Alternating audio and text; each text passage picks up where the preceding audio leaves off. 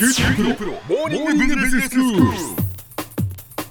今日の講師は九州大学ビジネススクールで国際経営国際ロジスティクスがご専門の星野博先生です。よろしくお願いします。よろしくお願いします。先生今日はどういうお話でしょうか？はい、あの9月にタイのバンコクに出張したんですけれども、はい。今年は日本とタイの修好130周年にあたる年らしいですね。うんで滞在中に日本から世耕経済産業大臣だとか500名を超える空前の経済ミッションがですね日本から訪問してこられてたんです。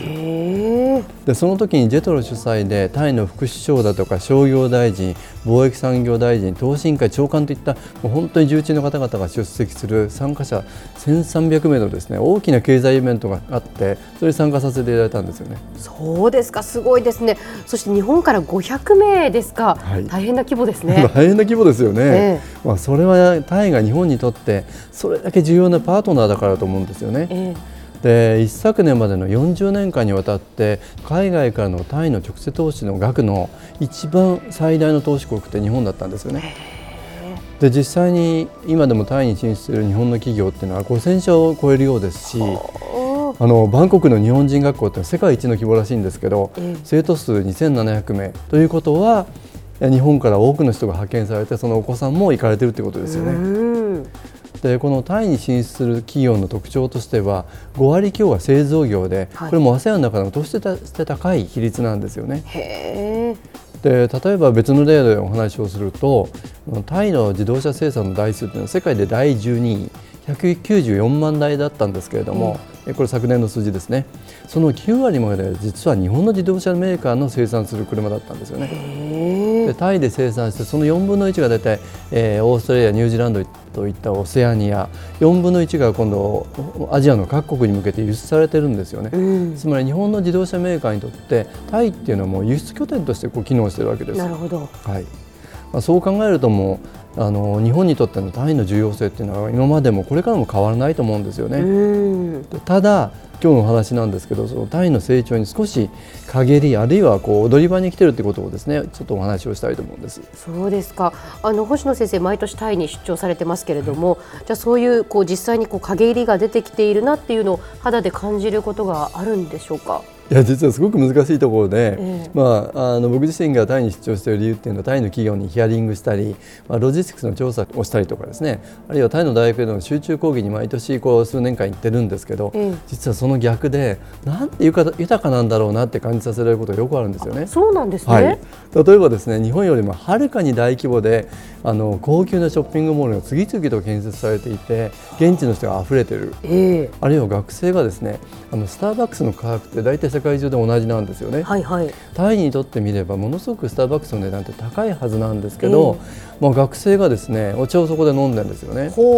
で公式の所得水準からするとどうしてこんなに購買力があるのかなって疑問に思うことがよくあるんですよね。あそうなんですね。タイというとその開発途上国には含まれないんですよね。はい、まさにそのことを今日お話したいんですけど、え一人当たりの国内総生産 GDP がですね3000ドルから1万ドル程度をよく中所得国と呼ぶんですね。ええで現在タイの一人当たりの GDP っていうのは5900ドルですからまさに中所得国に当たるわけです。ほうほう。でそれに対してあの世界銀行が紹介した考え方でですね中進国の罠もしくは中所得国の罠ミドルインカムトラップという考え方があるんですね。ええそれは経済成長に成功した結果開発途上国から中所得国入りを果たしたものの、うん。次のレベルに行けないという、ははい、これはあの韓国も台湾も同じようなあの現象にですね1990年代の後半に陥ったんですね、ええそして今タイがそれに直面するということなんです。え。ーその開発途上国から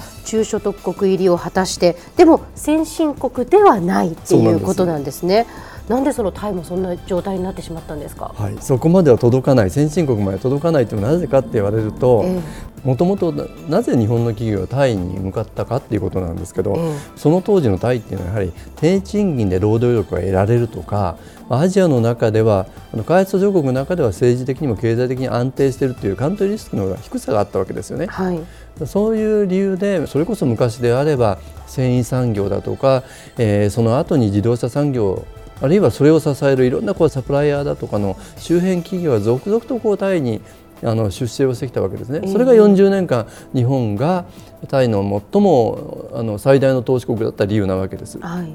でところがこう持続的にこう経済成長した結果タイがこう中所得国の仲間入りを果たした、うん、そうすると何が起こるかというと当然人件費が高騰してきますよね。で例えば ASEAN の中でもその周辺国ベトナムだとか今だったらミャンマーカンボジアですけどそういった低賃金の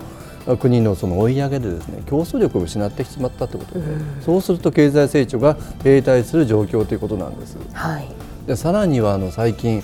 あの単位の政情不安だとか洪水で工場の生産が止まったなんてこともよく聞かれてますし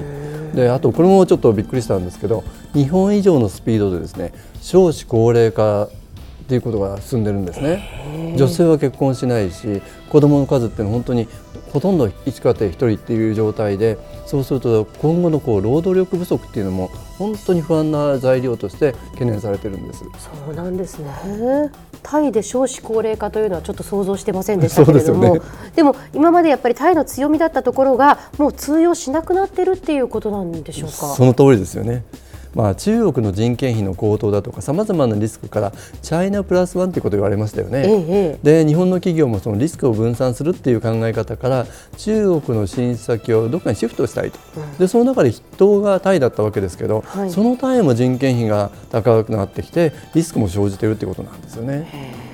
そうすると受け皿にならなくなってきているということです。そういうことなんですね。はい、では先生今日のまとめをお願いします。はい。あの日本にとってタイは経済的にも非常に重要なパートナーなんですけれども、えー、経済成長の結果、まあ、中心国の罠もしくは中所得国の罠というあの状況に陥っているわけですね。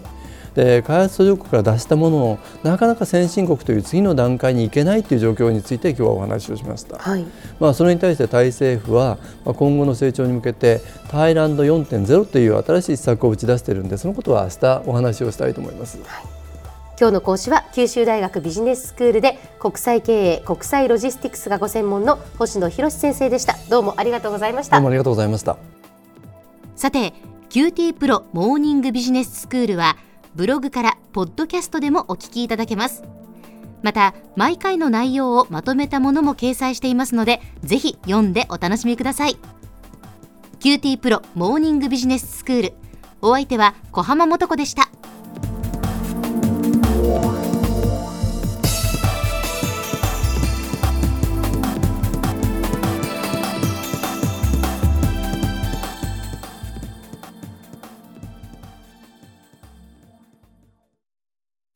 QT プロは通信ネットワーク、セキュリティ、クラウドなど QT ネットがお届けする ICT サービスです。